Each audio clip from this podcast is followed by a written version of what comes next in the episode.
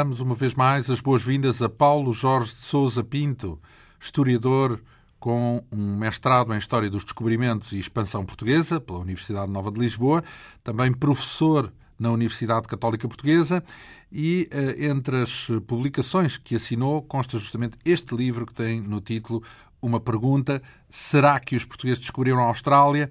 Ao todo eh, são 100 perguntas sobre factos, dúvidas e curiosidades dos descobrimentos uh, um, agregados nesta edição Esfera dos Livros, com um pouco mais de 300 páginas. Ora, na semana passada soubemos, por exemplo, que a política de casamentos de Afonso de Albuquerque eh, visava apenas fixar os portugueses na Índia, de modo a, a, prevenir, sobretudo, casos de indisciplina. Soubemos também até que ponto fez sentido a decisão de Dom João II em não apoiar a viagem de Cristóvão Colombo, eh, eh, porque era absurdo, e ainda hoje é, pretender-se alcançar a Índia rumando ao Ocidente. Percebemos porque é que Dom Manuel escolheu Vasco da Gama, eh, para inaugurar o caminho marítimo para a Índia, porque ele pertencia a um setor da nobreza que era na altura um pouco mais cética em relação à empreitada e, portanto, esse ceticismo de algum modo ficou neutralizado com a escolha de Vasta Gama. Enfim, eh, prosseguimos este périplo pelas questões deste livro, abordando, nomeadamente, agora a figura de Pedro Álvares Cabral e a pergunta que está no livro é: foi Pedro Álvares Cabral o descobridor do Brasil? Foi indubitavelmente Pedro Álvares Cabral, o descobridor do Brasil. Pelo menos descobridor no sentido do primeiro europeu a lá chegar. Não, uh, descobridor no sentido em que foi com a viagem de Cabral que o Brasil passou a fazer parte uh, do, do, mundo, do, mundo, como nós o conhecemos hoje em dia. Um, isto não, impli, isto não invalida. Mas, mas e, e, podia, e porquê que a pergunta é feita? Mas haveria dúvidas, é isso? Eu lancei a pergunta no livro porque é uma questão que surge às vezes com alguma, com alguma, com alguma frequência, quando aparecem informações sobre uh, novas, novos indícios de, de, de, que os portugueses conheceriam o Brasil antes de, da viagem de Cabral em 1500. Uh, e, há e, e a questão é que estes indícios e estas informações que por vezes surgem, que constam nos livros e nas obras, algumas têm fundamento fundamento e são pertinentes, fazem sentido, outras são completos disparates. E, portanto, eu quis... Então, vamos às pertinentes, pelo menos. Uh, uh, exato. E, portanto, eu quis, eu quis, assim, neste breve resumo de três páginas, dizer o que é que há, o que é que sabe, com certeza, quais é que são as suspeitas que existem de que possa ter havido alguém, uh, antes. alguém portugueses antes da viagem de, de, de, de, Cabral e como é que isto se enquadrava, no, no digamos, na conjuntura e, na, e nas problemáticas da época. Bom, uh, e no essencial uh, as questões colocam-se da seguinte maneira. Uh, uma das mais célebres é a questão da célebre linha de Tordesilhas, não é? Que o Dom João II teria sido primeiro proposto passar a 100 léguas de Cabo Verde e ele exigiu que avançasse a linha mais para o Ocidente de forma a apanhar uma parte do Como Brasil. Como se já é? soubesse é? que o Brasil exatamente, estava lá. Exatamente, é exatamente. Uh, isto é uma questão que pelo que nós sabemos hoje, faz algum sentido. Ou seja, estando ali o Brasil, a linha de facto fazia sentido que ela passasse mais para lá, de forma a apanhar um pedaço do Brasil, eh, porque se a linha passasse a 100 léguas e não a 370, o Brasil não existiria hoje fora, como nós o conhecemos, não é? A questão é que é preciso ver este, todas estas questões à luz do, enfim, do que se conhecia na época.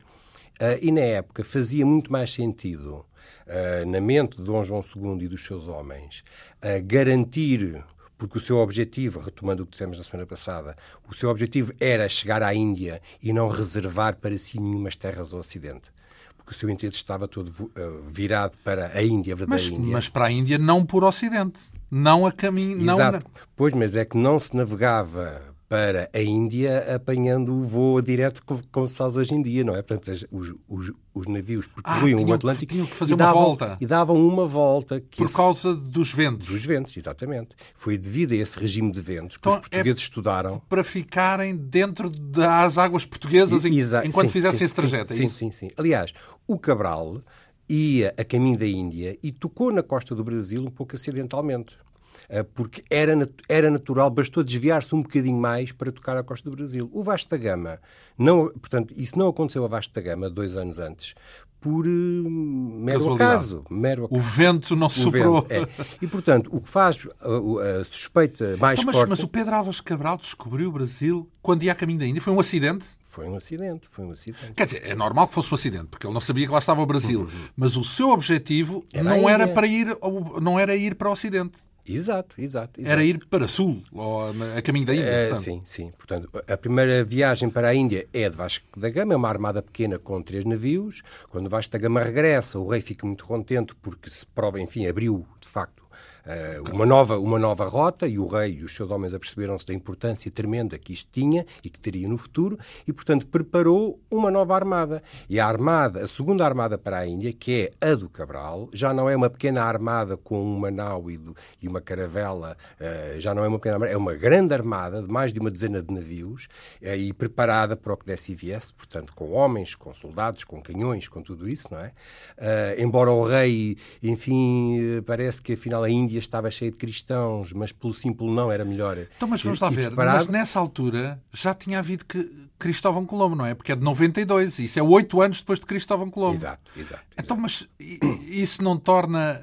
Eh, portanto, a descoberta da América Central não torna obsoleta a descoberta da América do Sul? São coisas diferentes? eh, Não, porque não se sabia bem o que é que havia ali. E, portanto, se aquilo. é uma das questões que se, que se debatia na altura era, enfim, e vê-se isso nos relatos, enfim, nas cartas, até pela designação que aparece, é se aquilo eram ilhas ou se era terra firme. Ou seja, se aquilo eram ilhotas, se eram ilhas grandes, ou se era terra firme, se era um Então, mas, continente. mas quando se chegou ao Brasil, havia a dúvida se seria uma ilha? Exato, exato. Com aquela dimensão? A dimensão que nós conhecemos hoje em dia dos mapas. Na altura não se tinha a percepção disso. A carta do Pedro Vaz de Caminha, que é um documento chegada excepcional, não é? onde ele descreve, ah, ele descreve o espanto dos portugueses que se depararam com aquela terra, com aquela gente que andava nua ah, e que era muito simpática e que pareciam até gente que não tinha conhecido o pecado original porque não tinham vergonha e que os portugueses até cantaram e dançaram com eles na praia ah, e fizeram uma festa e enfim, existe todo um sentimento de espanto, não é? Foi o primeiro forró. Primeiro forró no Brasil. Uh, nós, portugueses, gostamos muito, enfim, faz algum sentido, embora não seja, enfim, seja um pequeno pormenor, não é?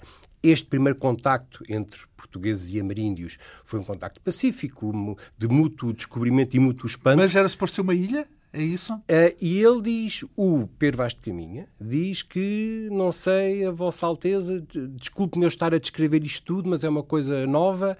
Uh, resta saber, isto pelo que nós sabemos, vai a não sei quantas léguas do norte não- e não sei quantas léguas do sul, mas não sabemos se isto é ilhas, se terra firme. Portanto, isto é em 1500. O que é que acontece? Então, mas só um pormenor eh, para termos isto tudo em perspectiva. Em 92, quando Cristóvão Colombo vai, não vai também a uma ilha, ele não descobre propriamente o continente, descobre as ilhas na, na América Central, não Ele é? chega ao que é hoje em dia, chega primeiro, enfim, o que é As Caraíbas, ou Sim, sim, a Costa Rica e, e o Haiti, portanto, a Hispaniola, a Espanhola, aquela grande ilha, depois a Cuba. E quando é que e chegou ao continente? e nessa primeira viagem, não. Na segunda viagem, também não. Só na terceira viagem de Colombo, a primeira vez que Colombo toca no continente americano, na terra firme, é em 98. E é também o primeiro a europeu a tocar terra firme? Esse, esse- o continente, vá? Isso é algo que nos faz, hoje em dia, já pensar um pouco. Porquê?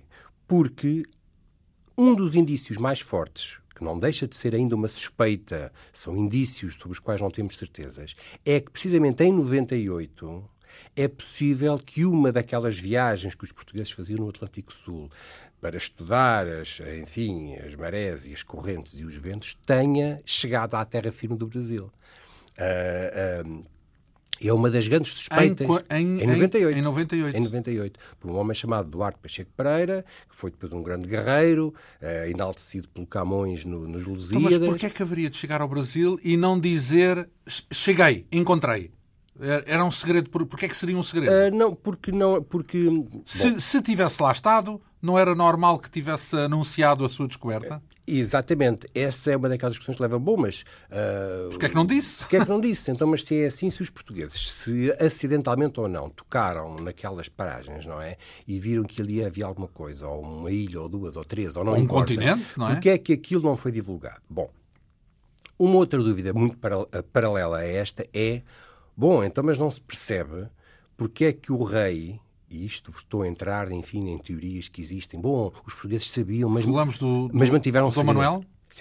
Sim. Uh, e que dizem, bom, mas porque então, mas o, uh, o rei, mas o rei, os portugueses sabiam, mas mantiveram tudo, tudo em segredo. Sim. Bom, não se percebe muito bem porque é que se mantiveram em segredo. Porquê?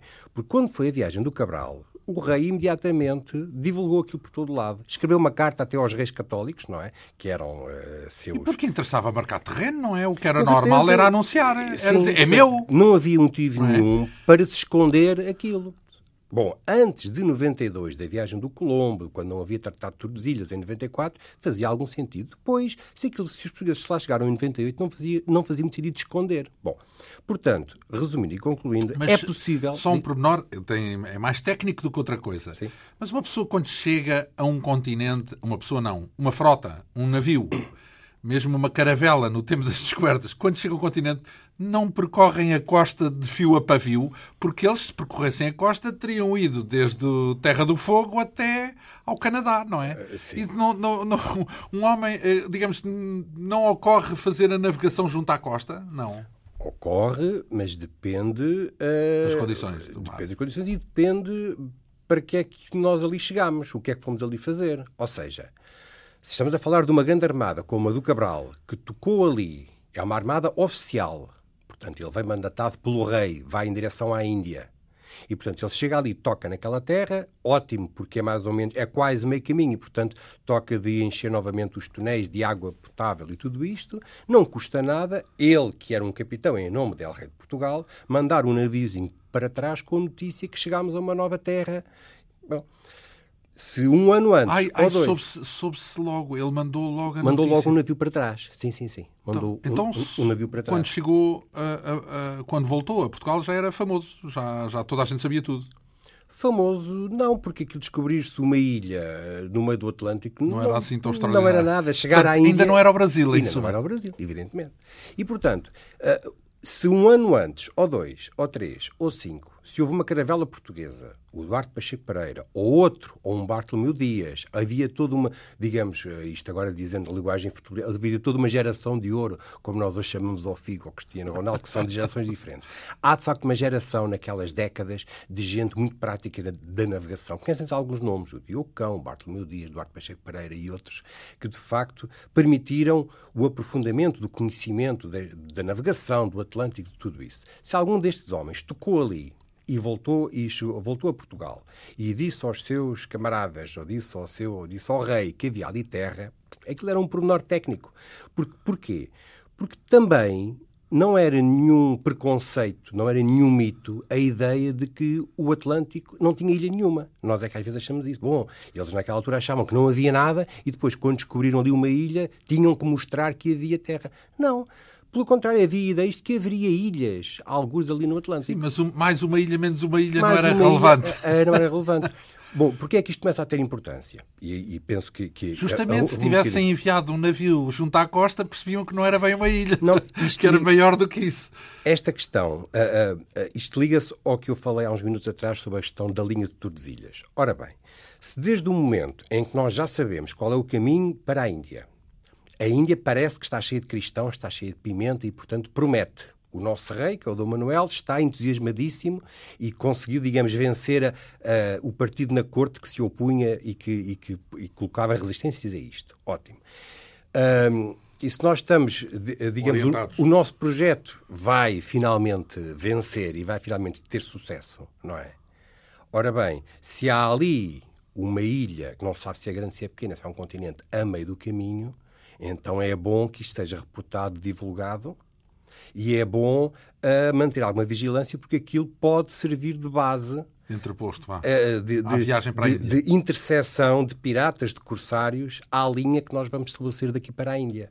Bom, o Dom João II, uns anos antes, voltando agora à linha de Tordesilhas, parece ter feito esta previsão, que é, se nos querem colocar uma linha a dividir o Atlântico, é bom que a linha seja chegada mais para o Ocidente, porque os nossos, para os nossos navios poderem navegar à vontade quando forem e vierem da Índia, Porquê? Porque se calha haver alguma ilha ali no meio, e até há quem diga que há, que existe, e que pode haver ali alguma coisa. Há quem diga, mas como é que... Lá está, isso depois... Não, o há quem diga é porque sabemos, alguém lá andou, não é? Uh, não sabemos, não, não há, não há Pode haver rumores puro há e duro. rumores, havia ideias, de facto. O facto de Dom João II ter concedido autorização a vários capitães da Ilha Terceira e dos Açores de que poderiam descobrir, estavam autorizados a descobrir ilhas para o Ocidente se assim o quisessem. Uh, portanto, nada impedia que houvesse ali alguma coisa. Ora bom, havendo, é bom que estejam no nosso espaço. Claro. Porque senão podem servir como base para atacar a navegação portuguesa. E parece. Havia digamos, muita pirataria nessa época, 1500, falamos? Havia, havia, havia sempre. Sempre houve. Depois, sempre houve. Depois atingiu, digamos, direcionado para os portugueses, para os interesses portugueses, atingiu depois uns picos digamos, mais tarde, 30 anos mais tarde. Eu imagino, é. imaginamos a, a, esse tipo de pirataria mais para a, para a Ásia, para o Índico, ou, ou, ou para os Piratas ou, das Caraíbas. ou para os Piratas, tem toda a razão. não me lembrei dessa. É? Mas não, não, não, nós, as Caraíbas não eram para os portugueses, isso era mais para os espanhóis, não é? Para os galeões mas, espanhóis. Mas era, para o ouro. Era um perigo permanente, não Sim. só no alto mar, no Atlântico, mas na costa do Algarve, na costa portuguesa. E, portanto, qualquer navio que navegasse... Quem é que vinha piratear a costa portuguesa? Corsários? Uh, piratas e corsários. Ou seja, um corsário, em poucas palavras, é um pirata que está mandatado... Ao serviço de um por país. Um, por, por, um rei, não é? Sim. Ou por um senhor poderoso. Tudo, olha, desde piratas uh, marroquinos, sobretudo, os piratas barbarescos, não é? Que atacavam a navegação portuguesa no Algarve. Os portugueses faziam o mesmo na costa de Marrocos, evidentemente. Até pirata... Também atacavam? Também pirateavam? Claro. Digamos, toda a gente Ceuta... se pirateava, é isso? Toda a claro. gente se assaltava. Ceuta não era só uma base para mais tarde se poder retomar o reino de Marrocos para a cristandade. Era ninho de piratas portuguesas. Sim, com certeza. Era uma base de apoio à navegação portuguesa. E piratas italianos, genoveses, Basta ler, por exemplo, como é que começa a peregrinação do fenómeno Espinto. Ele saiu daqui de Lisboa e, e ao largo de Sesimbra foi atacado por um barco de piratas e foi vendido como escravo. Eh, e, portanto, Não foi logo essa matéria. Os piratas estavam logo à porta. Era, exato, exato. Então, uh, vamos cá então ver. Percebemos então qual é a lógica com ou sem o conhecimento de que lá estava o Brasil, digamos que há duas lógicas razoáveis, é, tanto para o caso de lá é, estar, é, como para o caso de não saberem que lá estava, não é? Sim, sim. sim. Uh... Então, e porquê é que eu digo que foi Pedro Álvares de Cabral o descobridor do Brasil? Porquê? Porque foi só com Cabral que definitivamente o Brasil passou a, como se diz hoje em dia, constar da agenda. Embora nos anos seguintes ninguém ligasse grande importância, pouco tempo depois. Quando é que chamam-lhe Brasil nesse momento? Não, é Vera Cruz, não é? Naquela altura não se, não se chama nada. Chama-se, enfim, o, o, a carta do Pedro Vaz de Caminha diz que é uma terra de Vossa Alteza. Uh, o Brasil parece, enfim, não, não, não vejo nenhuma razão para se duvidar desta, desta ideia uh, tradicional de que uh, terá sido adaptada da, da ideia do pau-brasil. O pau-brasil, uma madeira que existia nas costas brasileiras e que foi o primeiro interesse económico que os portugueses ali tiveram. A madeira era cortada, trazida e servia para tinturaria, para pintar as roupas de, de vermelho. Uh, agora, se Brasil tem a ver com vermelha porque tem a ver com brasa ou não, uh, e se isto se liga a, a, a, certas identificações de ilhas míticas de, de, da cartografia medieval que falam numa ilha Brasil mítica, isto são questões mais, mais técnicas, mais pormenorizadas, uhum. uh, sobre as quais não, não, não, Agora, o que interessa é que foi o descobridor do Brasil, porque é a partir desta data que o Brasil entra, digamos, na história. E já agora, e... Pedro Alves Cabral seguiu para a Índia, depois de descobrir o Brasil? Seguiu Continuou na mesma para a claro, Índia. Com o resto da Armada, por menor irónico, parte da frota da Armada perdeu-se na passagem do Cabo da Boa Esperança, Uh, como aliás era um risco frequente, uh, sempre, porque sempre o mar é era. muito Alguns dos navios perderam-se porque apanharam uma tempestade a dobrar o cabo, e um dos homens, um dos navios que se perdeu, era precisamente o de Bartolomeu Dias, que 12 anos antes tinha sido o primeiro a, a passar, passar, o cabo. E, portanto, Bartolomeu Dias? Desapareceu. E, portanto, presume-se que sim, que tem, o navio naufragou. Portanto, quando, Mas na, quando naufragou há... com o próprio Bartolomeu uh, a bordo. É isso? Ele era capitão de um dos navios, navio, exatamente. Uh, por exemplo, o Bartolomeu Dias, que nós só conhecemos assim um, uns ecos, assim uns, uns fogachos na sua biografia, é em 88, quando ele é o primeiro homem a passar o cabo, e que abriu o Índico aos portugueses, ele depois desaparece. Desaparece, enfim, não desaparece Sim, na documentação. Isso devia ser muito mais importante do que o Vasco da Gama. Porque o Vasco isso... da Gama já tinha o roteiro feito. Já tinha, exato. Portanto, uh, uh, digamos que uh, ganhou muito mais louros Vasco da Gama, mas do ponto de vista claro, técnico, técnico é, o que interessava era é, passar o cabo da Boa é, Esperança, não é? é. E, o, e, atrás do Bartolomeu Dias havia todo, digamos, como, como diz hoje em dia, uma equipa de gente, de, dos quais nós conhecemos alguns dos nomes que nos aparecem assim ocasionalmente. Um deles, o Eduardo Pacheco Pereira, o Diogo Cão, que também desapareceu em circunstâncias misteriosas antes dele, não interessa. O Bartolomeu Dias só aparece novamente na armada do Cabral, a comandar um, uma das caravelas, um dos navios, e que se, se, sabe depois que foi um dos navios que naufragou ao passar o Cabo da Boa Esperança. É daqueles pormenores irónicos. O homem que, que, passou o Cabo da Boa Esperança veio depois, mais tarde, a morrer, a, a, desaparecer, sim, no naufrágio. Um, e, e, Pedro Alves, porquê, porquê que o rei não entregava esse tipo de missões aos homens da estiva, digamos assim? Isto é, aos próprios navegadores, porque, no fundo, Pedro Alves Cabral não era bem um navegador, tal como Vasta Gama também não era bem um navegador.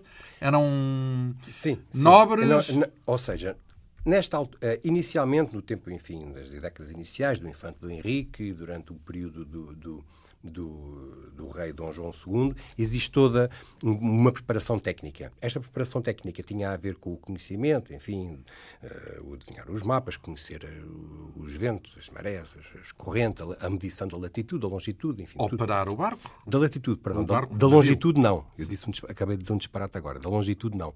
A longitude não se conseguia medir. Só no século XVIII é que se conseguiu medir a longitude. Daí os erros, não é? E as distorções dos mapas. Bom, Uh, o que Longitude, acontece... estamos a falar num eixo horizontal em relação ao globo. É isso num eixo Ocidente-Oriente.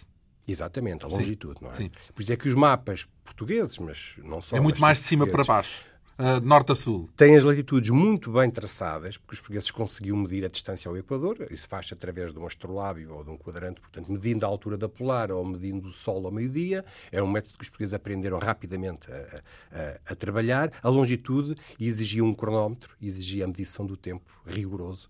Uh, e, e, exigia problemas matemáticos muito mais complicado. mais complicado, que só no século XVIII é que foi, é que foi uh, esclarecido definitivamente. Mas nas primeiras décadas das viagens, os homens que comandavam os navios tinham que ter o, conhecimento técnico das condições que estavam a enfrentar.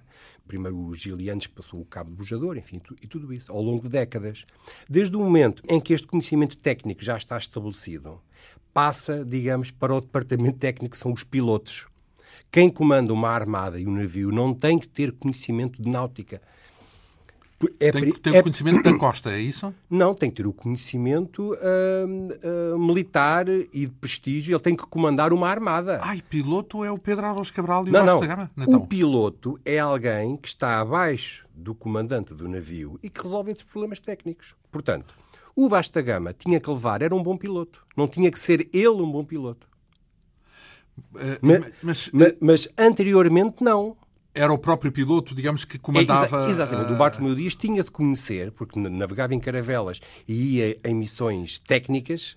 Uh, então, digamos que a, a, a entrada em cena de figuras que não eram técnicos da navegação, como claro. é o caso de Vasta Gama ou de Pedro Alves Cabral, e, e, e já se trata de um statement político. ou seja, claro, dizer claro. isto é o reino que aqui vai. Não, é, não são. Uh, portanto, é, é, é, a, estender já a influência uh, política. E, portanto, mandava-se um comandante que era, portanto, o chefe da armada que seguia para a Índia, e quando chegassem à Índia... Quase como um embaixador, vá, pronto. Ou governador mesmo. Depois governador. E depois, daquilo... foi, depois foi criado o cargo de vice-rei. Logo em, em 1505 foi criado o cargo do vice-rei. E, portanto, o vice-rei é alguém que tem sob a sua alçada todos os portugueses que estão ali na Índia, não é? Uh, o vice-rei não tinha que saber navegar isso, para isso existia um piloto que ia a bordo. De, Vasta, de, de, e às vezes o piloto, conforme dissemos na semana passada, o piloto nem sequer era português, era um piloto uh, uh, raptado. Ah, isso foi da primeira viagem do Vasta Gama. Da primeira viagem do Vasta Gama, porque era Omanita, portanto, isso eu pelo menos estive no Oman e na mas história era, do Oman. Uh, mas não era Omanita. Não. Não, se quiser falar, podemos falar da, da, viagem do Vasta Gama. Não, é mas interessa-me esta pergunta que vem a seguir e que fala de Vasta Gama, perguntando se ele, afinal de contas, foi um herói ou um almirante cruel e brutal? Justamente uh, tem a ver foi... com aquela conversa, com a fama que ele tinha no Oman, no Sultanato. Eu tive a oportunidade de verificar lá no museu que o, os omanitas uh, consideram-no simplesmente um traste. Um, um pirata, quer dizer. Um... É, é bom. A pergunta está colocada em termos de um dilema, não é? Se foi Sim. isto ou se foi aquilo. Se calhar no, foi as duas coisas. No fundo, é uma pergunta que não tem resposta.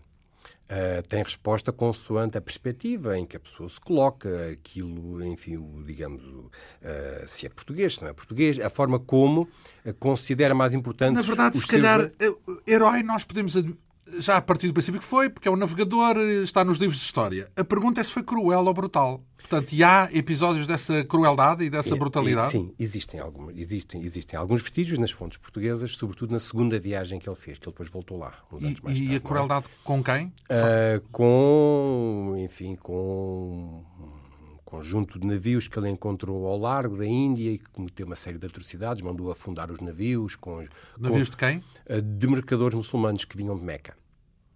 Uh, e que, portanto, e ele foi-lhes foi oferecido foi eh, oferecido um resgate, não é? Porque oferecer uma série de eh, riquezas dos navios em troca das vidas e o Vasta Gama recusou tudo e mandou afundar os navios com as pessoas todas lá dentro, com mulheres, Porquê? crianças e Qual tudo. era o objetivo? Uh, ele, ele diz, enfim, na, na altura os próprios cronistas portugueses têm dificuldade em entender e dizem que ele era insensível e não, e não, enfim, foi um ato de desumanidade. E para um cronista na altura considerar já na época que isto foi uma crueldade, de é porque terá sido mesmo foi. terrível. Uh, agora pode-se perguntar porque é que ele fez isso. Ele era um homem, aparente, aparentemente, o que, se, o que, se, conhece do perfil psicológico do Vasta Gama é que ele, foi, ele sentiu alguma humilhação na, na primeira viagem.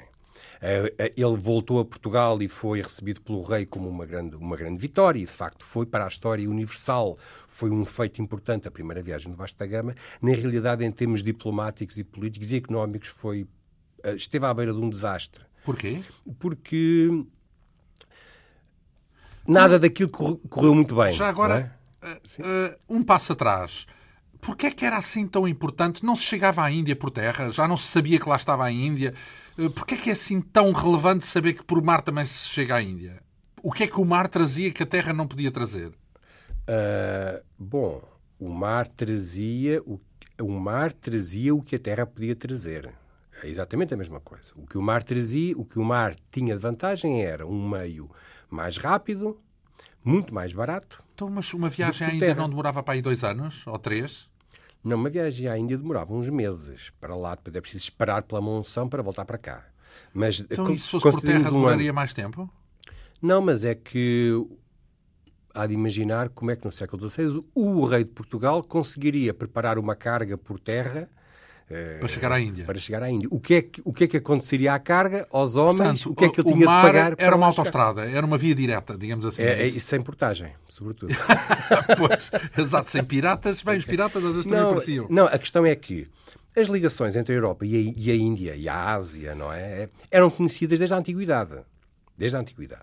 E o que acontece é que as mercadorias o Marco, vinham. O Marco Polo chega, sim, chega, sim, chega sim, à Índia, por exemplo, não é? Não, o Marco Polo chegou à, à China. À China, à uma China. Mongólia. Sim, sim, sim. sim. Uh, mas em relação à Índia, uh, o contacto entre a Índia e a Europa data do, dos tempos do Império Romano.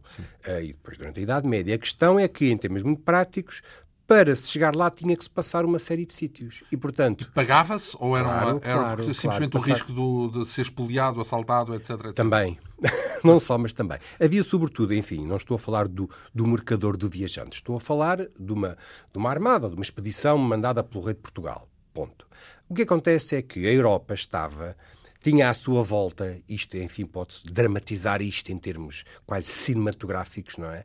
Tinha à sua volta um anel de ferro formado pelo mundo muçulmano, que ia apertando a Europa numa tenaz.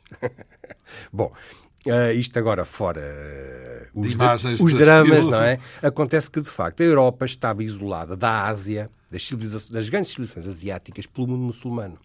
Uh, no Médio Oriente. Então, o problema era... era atravessar o mundo muçulmano, é isso? Era, em termos políticos, o rei de Portugal não podia mandar uma expedição direta para a Índia porque tinha que pagar portagens em tudo o que era sítio, sobretudo no Egito, sobretudo em Alexandria, no Cairo.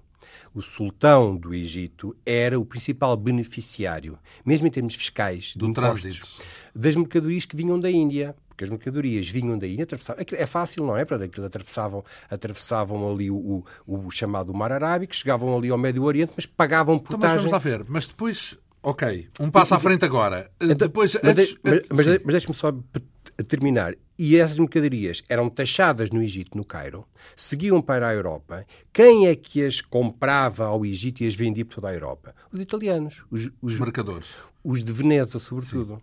Por isso é que. E genoveses, se calhar. Sobretudo venezianos. Nesta Sim. altura são sobretudo os venezianos, que tinham uma aliança estratégica com os muçulmanos do Egito, com o sultão, com os mamelucos do Egito. É assim que se chamava a dinastia. Bom, quando os portugueses chegam à Índia, colocam em risco tudo isto. E a coisa é de tal maneira grave em termos fiscais. Então, mas, mas, quando era justamente era esse Sim. o passo que ia dar à frente. Eh, quando se descobre o caminho marítimo, isso não fica apenas ao dispor dos portugueses? Não é, uma, não é, uma, não é um exclusivo português? A viagem por mar? Sim. É... Então, em que é que isso pode ter um significado universal se é apenas uma vantagem de Portugal? Não. Digamos, digamos que a pergunta é esta. Eh, na América, se calhar, eh, hoje, eh, ou mesmo no Japão, fala-se do Vasco da Gama e do caminho marítimo para a Índia. E a pergunta é que importância podia ter isso à escala global se apenas um país se servia dessa, desse, desse trajeto, que era Sim. Portugal?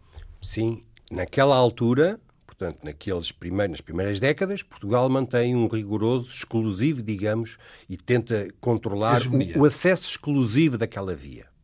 Bom, o que acontece é que isto durou pouco tempo e, portanto, atrás dos, atrás dos tempos vêm tempos, atrás dos portugueses vieram todos os outros, não é? E, de facto, a abertura do mundo, a ligação direta, o que veio permitir o Império Britânico na Ásia, eh, enfim, depois, séculos mais tarde, e o mundo como nós o conhecemos hoje em dia, foi de facto a viagem, a viagem do Vasco da Gama. Não é? E foi um turning point. É, é. A é. mesmo tendo sido algo apenas. Uh, não, não, não foi para beneficiar o mundo, não foi uma, uma iniciativa filantrópica.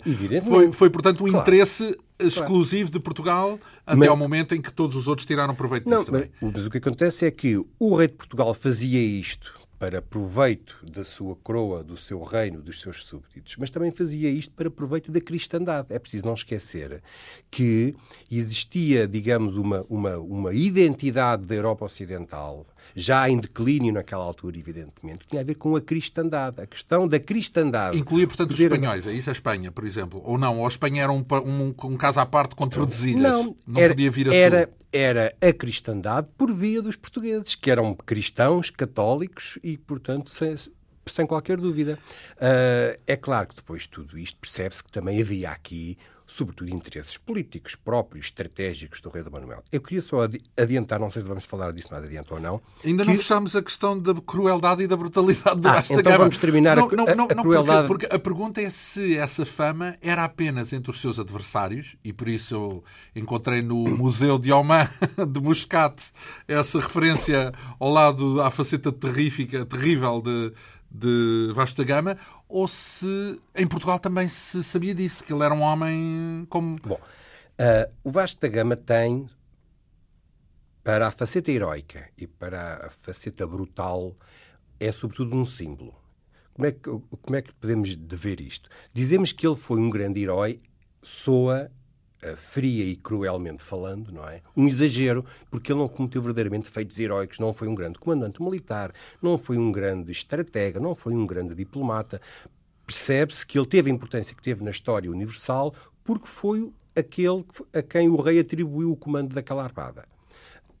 Do, do, outro lado, digamos, da faceta cinzenta negra do Vasco da Gama, uh, quando falou da história de em Oman se fala, se conta histórias, estas histórias de Vasco da Gama. Eu menciono um exemplo aqui no livro que tem a ver com a Índia e com um filme indiano que estreado em 2011, que é sobre a história de um homem que tentou matar Vasco da Gama. É a história do descobrimento da Índia pelos portugueses vista do lado indiano, onde os portugueses são os vilões terríveis, desprezíveis, odiosos, sobretudo Vasco da Gama que era mal como as cobras, passa a expressão no, no filme. Porquê é que eu coloquei isto aqui? Porque convém sempre ver os dois lados da questão. E o facto do, do Gama ser ou não um herói depende da perspectiva. Bom, porque é que do lado de lá, digamos na Ásia, o Vasco da Gama tem estas tonalidades tão negras. Não é que verdadeiramente ele, pessoalmente, pelo que se conhece, tenha sido um, um tirano terrível, brutal. Há, de facto, aquele episódio que Os barcos do afundar? Sim, sim, sim. E, enfim, uma série de atrocidades que cometeu nessa altura. A questão é que, para alguma, digamos, nacionalismo indiano e, pelos vistos, também a de Oman, o Vasta Gama é uma espécie de símbolo porque foi o primeiro, foi aquele que permitiu o colonialismo europeu na Ásia. E, portanto, não é pelo facto de ele ter sido pessoalmente uma pessoa tão terrível. Digamos que é ele não se distinguiu dos seus pares em geral. Ou Exato. seja, os outros colonizadores, chamemos-lhe assim, no tal prisma de quem é colonizado, isso faz todo o sentido, uh, os outros colonizadores fizeram o mesmo, só que ele foi o primeiro. Ele foi o que abriu, o que permitiu que mais tarde franceses e britânicos, sobretudo os britânicos, isto é uma espécie de jogo de bilhar com várias tabelas, não é? E, portanto, quando se marca uh, num determinado país, por exemplo, na Índia é o caso mais evidente, não é? Que a Índia foi dominada durante 200 anos pelo, pelo Império Britânico. Quando é preciso marcar como é que tudo isto começou, é até, a, até, ao, até ao Gandhi, não é? Portanto, como é que tudo isto começou. Não foram os britânicos que chegaram à Índia, descobriram a Índia e a colonizaram e a dominaram. Não, tudo isto tem uma raiz. Foram os portugueses. Os portugueses é que permitiram tudo isto, abriram a caixa de Pandora. Mas em relação ao Oman e a, e a Vasco da Gama. Eu não conheço nenhuma ligação de Vasco da Gama ao Oman. Ele não esteve lá. Ele não esteve lá. Passou lá isto perto. É, isto, é um pouco, aquilo... isto é um pouco o eco. Sim. Isto é um pouco o eco que se faz. Bem, se calhar no mundo muçulmano, não é? Porque aquilo é um país muçulmano e, portanto, dentro do universo claro, muçulmano isso é relevante, não é? Exatamente. Porque então seria quê? Somali? Seria não. saudita? Esse tal piloto era, não. era muçulmano, não é? Era, era Gujarat, ou seja, era do norte da Índia. Isso sabe-se. Sabe-se que ele chegou a, a, esteve em Mombasa, depois em Melindo, portanto na costa oriental africana, e aí ele não raptou piloto nenhum, nem sequestrou de piloto nenhum. Uh, ele pediu ao rei de Melindo que o recebeu muito bem, evidentemente. Aliás, os Lusíadas do Vasta Gama é o Vasta Gama a contar a história de Portugal ao rei de Melindo, não é? Portanto, não existe nenhuma, nenhuma a ideia de que os portugueses chegaram ali e sequestraram o piloto e obrigaram-no a levar à Índia. É um mito, é uma ideia fantasiosa, não é? Uh, foi-lhes foi fornecido aos portugueses um piloto que conhecia o caminho para a Índia, que não custava nada, era só atravessar ali o mar. E, portanto, porquê é que os portugueses haveriam de andar às apalpadelas se bastava pegar num piloto, requisitar, pagar, comprar, não interessa, um piloto que os levasse diretamente à Índia. E, portanto, isto foi feito em boa, em bonomia e em boa, e em boa concordância. Não tem nada de terrífico. Da posição de imposição. Enfim, isso, lá está, são as perspectivas que as perspectivas. enraizam. É claro que nós hoje temos a tendência, enfim, eh, a minimizar os defeitos, a enaltecer as grandes grandíssimas qualidades deste e daquele português. E os outros o contrário. Do lado de lá claro. tam, tam, também se fazem as coisas, mas no sentido inverso. É bem normal. Uh, coloca no seu livro uma outra questão que já tínhamos eh, colocado em relação uh, ao, ao uh, num certo sentido, em relação ao Cristóvão Colombo. Porque é que uh, Fernando Magalhães fez a sua viagem ao serviço de Espanha? Portanto, falamos de 1502, salvo erro, não é? Não, não, não, não. não então? Não, não. Fernando Magalhães é, é já um pouco mais tarde. A viagem de Fernando Magalhães 1500 foi em 1519. E 19. Uh, Porquê é que fez ao serviço de Espanha? Portanto, deu a volta ao, ao planeta, isto é, é, mais ou menos aquilo que fica do senso comum. Ele, por acaso, não chegou a dar, não é? Porque morreu, morreu nas, nas morreu, Filipinas. Morreu nas Filipinas. Mas uh, foi, uh, digamos, a sua prima, a primeira circunnavegação foi dessa expedição foi, foi. Uh... Foi, e, e, eu acho estranho. Eu começo o pequeno texto a falar daquele, do, do, do programa dos grandes portugueses que passaram uns anos atrás. Né? Na RTP, os portugueses votavam o português mais importante, e depois havia um, que, cada, português, cada figura histórica tinha depois um padrinho, não é? Que ia à televisão, e aquilo foi durante vários, várias, vários serões, falou sobre o Infante Henrique, o Salazar, aquilo, enfim, falou-se. Um, e eu, quando quis pegar na, na, questão do Fernando Magalhães, disse onde é que eu vou pegar nisto? Em vez de ir ver, bom, se ele foi ou não foi um traidor, porque é que ele foi ao Serviço de Espanha, deixa cá ver como é que nós hoje olhamos para o Fernando Magalhães. E o Fernando de Magalhães aparece numa modesta 35 posição. Portanto, hoje em dia, as pessoas associam a palavra Magalhães ao computador, sobretudo, de que há uns anos atrás fez. Talvez furor, ao é? Estreito é? de Magalhães. Ao Estreito de Magalhães, enfim. Isso já tem a ver com ele, não é? Claro. Mas a sonda. Há uma há, sonda. Exatamente, exatamente. Há uma sonda. também menciono aqui. Agora, Sobre a figura do Fernando Magalhães existe, existe pouco interesse. Porquê? Porque ele, apesar de ter sido português, como fez a viagem ao serviço dos reis espanhóis, nós achamos que, bom... Não interessa. Não, não interessa muito. Agora...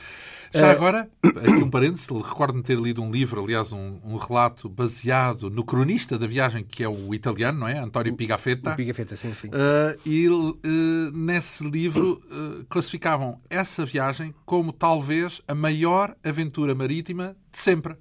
Uh, portanto, é possível, a, a viagem mais inacreditável, mais sim, incrível, sim. mais romanesca, vá lá, sim, no, no sentido épico da, da empreitada uh, de sempre. Portanto, mais é, do que Cristóvão Colombo, mais do que uh, Vasta Gama, mais do que qualquer, outro, qualquer outra empreitada no mar. Portanto, é, é, foi uma epopeia. É, é e, tem, e tem a sua explicação simples, que é assim.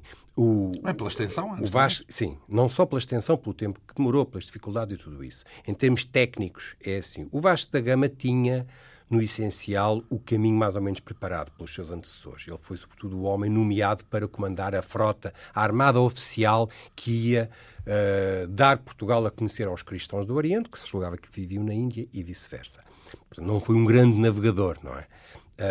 Uh, o Cristóvão de Colombo sabe que foi mais ou menos as apalpadelas, foi enganado, eh, ele julgava que tinha chegado ao Japão ou à China, eh, julgava que o mundo era mais pequeno e, portanto, calhou tropeçar no continente americano. Também se pode dizer isso. A viagem também teve riscos, evidentemente, porque também não, é qualquer um que pega no, numa armada e, e, se põe a, a, em direção ao Ocidente. A, a, especificidade interessante e, de facto, espantosa do Magalhães é que o Magalhães antecipou aquilo que na realidade existia. Ele deduziu do que ele conhecia e, e julgou que talvez fosse assim e arriscou uma e coisa o assim sobre era o quê? Talvez fosse assim era o quê?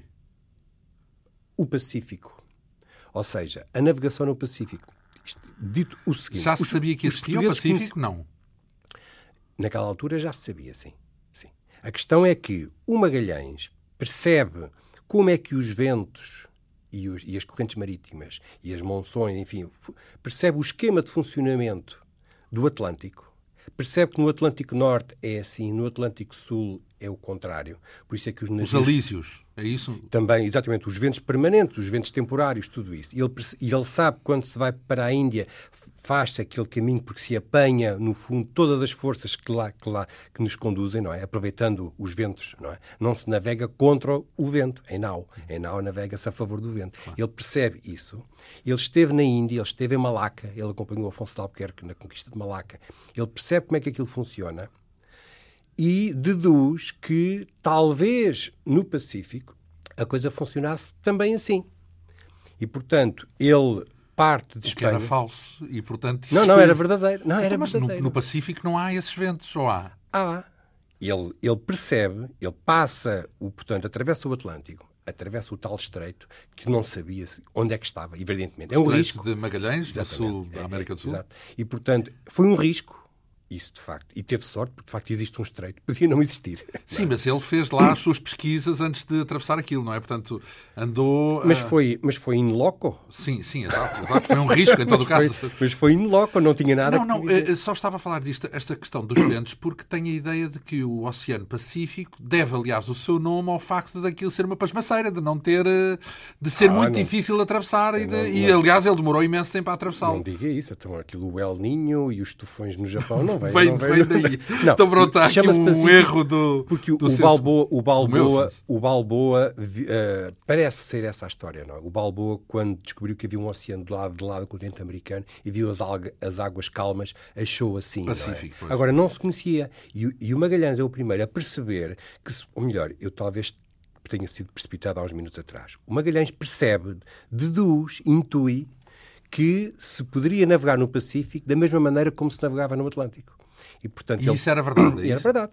E, portanto, ele passa o estreito e depois sobe ir. para o Equador, percebe que a uma certa latitude deveria de haver o mesmo fenómeno dos ventos permanentes que havia no Atlântico. Ele percebe junto isso. ao Equador, é Exato. Verdade. E depois navega. E, portanto, a dedução de que tudo isto, o mundo é um sistema onde na latitude do Equador os ventos funcionam da mesma maneira. Talvez do outro lado também seja assim. É algo que é intuído e que é arriscado pelo Magalhães e que acerta, não é?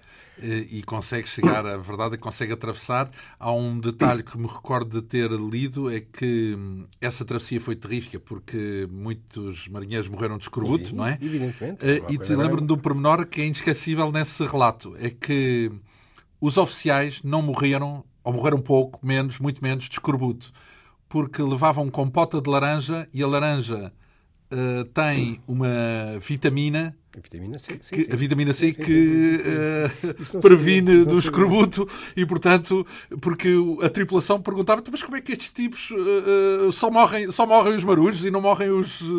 Porque houve muitas revoltas durante essa... Porque eram espanhóis, uma boa parte deles, dos marinheiros, e não gostavam de ser... Não um, eram muitos que, espanhóis. Que fosse, era, era um misto, não é? Um mix. Curiosa, é, curiosamente... Com portugueses, com espanhóis... Com... O Gonçalo Cadilho, naquele documentário sobre os passos de Magalhães, ele pôs-se a contar e, de facto, existem portugueses, italianos, gregos. Um bocadinho de tudo. Não, mas a ideia que existe nessa descrição do António Pigafetta é que. Aliás, o Pigafetta é italiano, por exemplo, e é o italiano, cronista sim, sim, sim. Da, da, da, viagem. É que a viagem é feita. Ele, desde o princípio, que tem problemas em lidar com essa diversidade, mas... porque ele é português os, os, e, os, sobretudo, os espanhóis. Os espanhóis não, não estavam bem, porque aquilo eram, salvo erro, cinco navios, não é? E pelo menos uh, alguns dos comandantes de outros navios, sim. para além do navio Almirante, é claro, eram espanhóis e foram. Há um, há um desertor num desses navios. Sim, sim, sim. sim. Uhum. Era um, o, o, problema da insubordinação era, era um problema permanente. Ai, não, não especificamente permanente. dessa viagem, é isso? Ah, Ou foi dessa viagem especial? Em todas, em todas. Era um problema, sempre um problema em subordinação. A questão de se manter a disciplina, a questão de conseguir motivar os homens, de que porque, porque, é, é, porque os homens uh, pensavam que iam uh, para um, caminhavam para uma morte certa e, portanto, não é fácil convencer alguém, não é? Convencê-lo de que não, de que não caminha para a morte certa, de que daqui a então, três dias vamos achar que... eram uh, fenómenos regulares. Não, não é os motins, a relutância, a insubordinação era um problema, era um problema. Disciplina, de, de, em disciplina, claro, claro. Nós não temos. É preciso não esquecer que nós hoje em dia, quando se navega, tem-se todas as condições por GPS, informações, tudo o que se passa ali à nossa frente. É? E mesmo assim também implica disciplina. Aliás, o Bartolomeu Dias, na viagem do Bartolomeu Dias em 1488, ele volta para trás porque os homens não, não, não o deixaram ir mais adiante. É claro que nós não conhecemos nenhum relato do próprio eu contar o que é. Estes pormenores não se conhecem, não é? Mas sabe-se que ele, pelo menos é o que contam os cronistas, que ele queria avançar mais já no Índico, não é? E os homens dizem que não, não, não. não querem. E ele então faz uma espécie de um acordo e diz: Bom, então nós avançamos só mais uns dias para termos a certeza em como não voltamos a encontrar a Terra, portanto, que encontramos a ponta da África, e se não encontrarmos, se não formos voltamos mais além, voltamos para trás. Porque já se achava que era muito, ir muito além, os homens queriam voltar para trás. Por ele teria chegado à Índia, se calhar era bem possível. Era possível, era possível. Uh, com as tais correntes naturais, digamos Bom, assim. Mas, então, mas a mas pergunta, relação... porquê é que uh, Fernando Magalhães fez então a sua viagem ao Serviço de Espanha? Um, uh, ele, fez a viagem, ele fez a viagem ao, ao Serviço de Espanha porque um, o, o, rei de Portugal não tinha interesse nisso.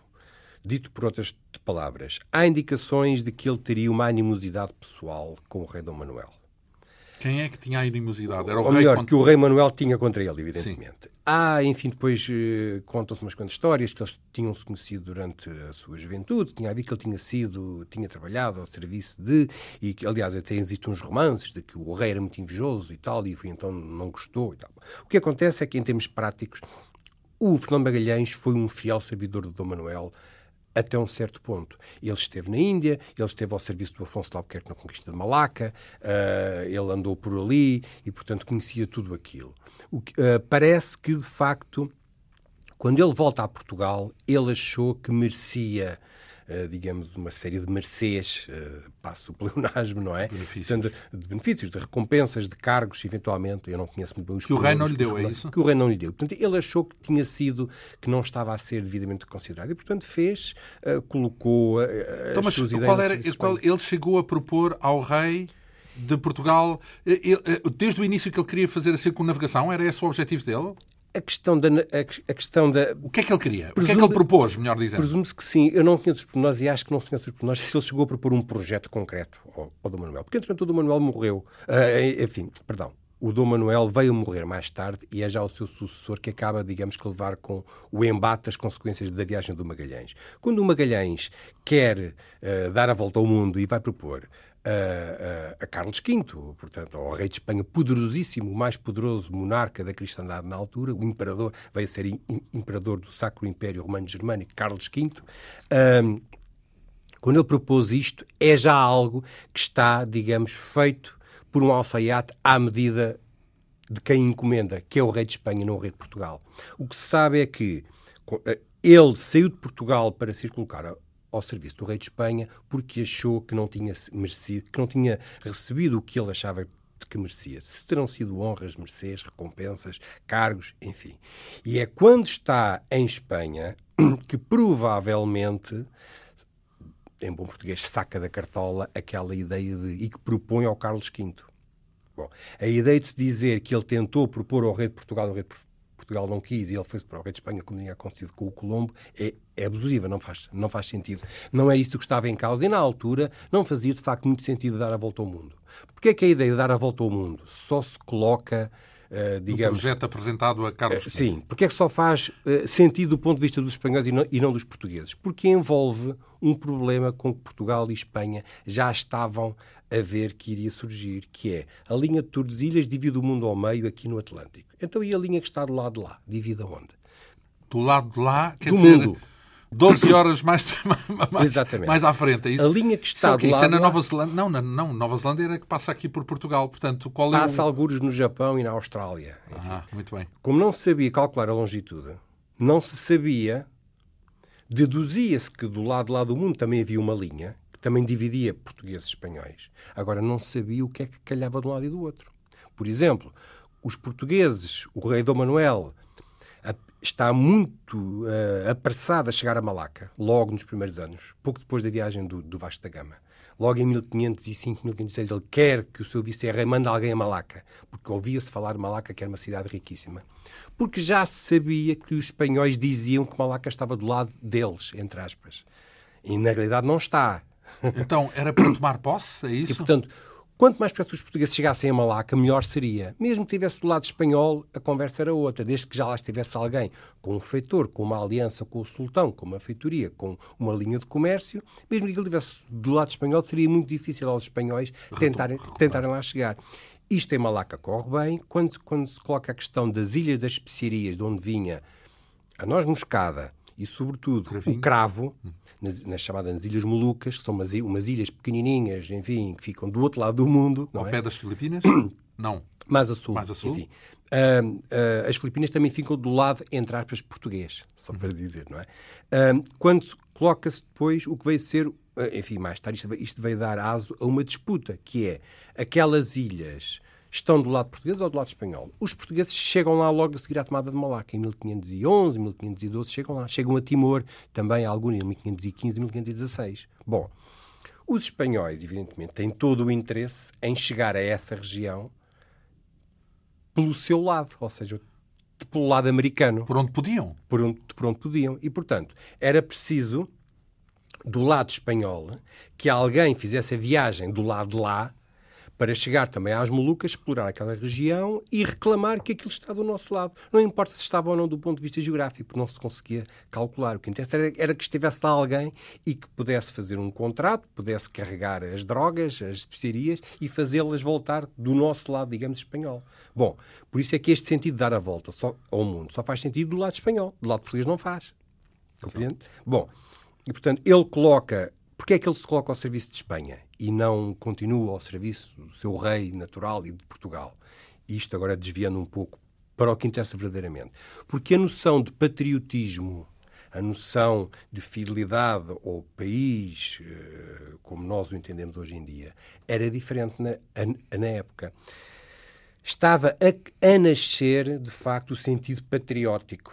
Isto, tinha, tinha parecido com o Dom João II, não é? Um pouco essa ideia do país país-nação?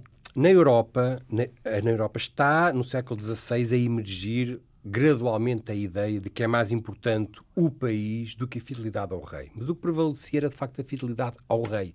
Ainda no sentido, digamos... E uma e outra coisa não eram iguais? O rei e o país? Poderiam ser ou não.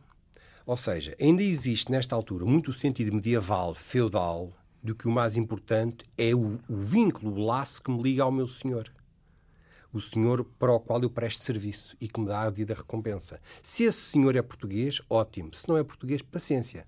Nós hoje em dia também não faz. Enfim, nós também podemos perguntar hoje em dia porque é que a pessoa A, excelentemente qualificada, olha, não vamos mais longe, porque é que o Cristiano Ronaldo não joga num clube português? Isto, isto é uma blasfémia dizer isto. Não, é? não será? É porque não lhe pagam o suficiente. Bem, pronto. Ora bem, mas não passa pela cabeça de ninguém chamar traidor ao Cristiano de Ronaldo. Não faz sentido. Porque é que ele não pode jogar num clube estrangeiro? Portanto, não é? Enfim, essa passou a ser o paradigma oposto a esse a partir do diz a partir do século XVI é isso portanto, a começou a tornar a haver a questão da nacionalidade da portanto, nação até esta altura nos séculos XV XVI no século XVII já não a ideia que, que, que prevalecia era o vínculo ao seu senhor e não exatamente o vínculo ao país, o país, nação, pátria, eh, que é algo que está a nascer lentamente na Europa. Isto para dizer o quê? Que era muito comum era muito comum, não era mal visto e era aceite que um homem dotado de certas capacidades e conhecimentos se colocasse ao serviço do rei de Castela, porque era um rei, atenção, ao serviço do rei muçulmano, não. Isso já era considerado. Fora da cristandade. Evidentemente. E, portanto, havia Se este sentido. Eu tenho a noção de que houve problemas da parte de Fernão de Magalhães, porque uma das razões que o levou a fazer uma trajetória anormalmente para o Ocidente, dito pelo Pigafetta quando regressou, era o facto de haver uma, uma impressão de que o rei Dom Manuel teria enviado caravelas para tentar uh, interceptar uh, ah, sim, sim, sim, a expedição, digamos, para tentar impedir que ele fosse, impedir que ele atravessasse, que ele atravessasse. O, o, o Atlântico. Aliás, os portugueses que estavam nas Molucas, portugueses chegaram às Molucas em 1512, portanto, logo depois, antes da viagem do, do são avisados de que é preciso interceptar os castelhanos que, que se diz que estão a preparar uma viagem do lado de lá. E, portanto, há depois todo um jogo. Uma competição, de... no fundo. Não, e uma interseção, porque eles, desde o momento em que passam Malaca, sobre, eh, entram naquelas águas, entram em águas que os portugueses diziam que eram suas e que estavam vedadas aos outros reis da cristandade. E há, de facto, depois, na viagem do, eh, depois da viagem do, eh, do Magalhães, quando os espanhóis repetem a experiência, eh, anos mais tarde, eles vão tentando repetir a viagem do Magalhães, há, de facto, chega a haver tensões, conflitos, capitães castelhanos são aprisionados porque entraram em águas que estão reservadas ao rei de Portugal, digamos assim. É claro que não são mortos e cortados aos pedaços porque não deixavam de ser nossos vizinhos, cristãos, quase nossos primos. E, portanto, aquela ideia mas de que... é isso? Mas, mas há essa ideia de que eram mortos e cortados aos pedaços? É? Uh, existe a ideia de que estavam, portanto, a cometer uma, uma, uma algo... Um crime! Que, que, portanto... que era verdadeiramente interdito, não é? Ora bem, essa foi uma das uh, viagens fundamentais e que justificava com toda a certeza para umas 100 perguntas só dessa viagem, mas nós para já ficamos por aqui para esta referência a, a Fernando Magalhães. Para a semana cá estaremos de novo. Vamos pegar uh, na figura de Camões, porque Camões. Também, ah, também dava certamente Camões. uma série de perguntas. Pelo menos faremos uma sobre Camões. Eh, e que consta neste livro com 100 perguntas sobre factos, dúvidas e curiosidades dos descobrimentos. Esta, esta edição Esfera dos Livros, intitulada Os Portugueses Descobriram a Austrália? É uma pergunta. Um, e uh, que leva à assinatura do nosso convidado, o historiador uh, Paulo Jorge de Sousa Pinto, a quem agradeço esta vinda aqui à Rádio Pública. Este Quinta Essência com assistência técnica de Ana Almeida, Produção, apresentação e realização de João Almeida. Obrigado pela atenção. Regressamos então com um novo capítulo com o nosso convidado, Tojo Oito Dias.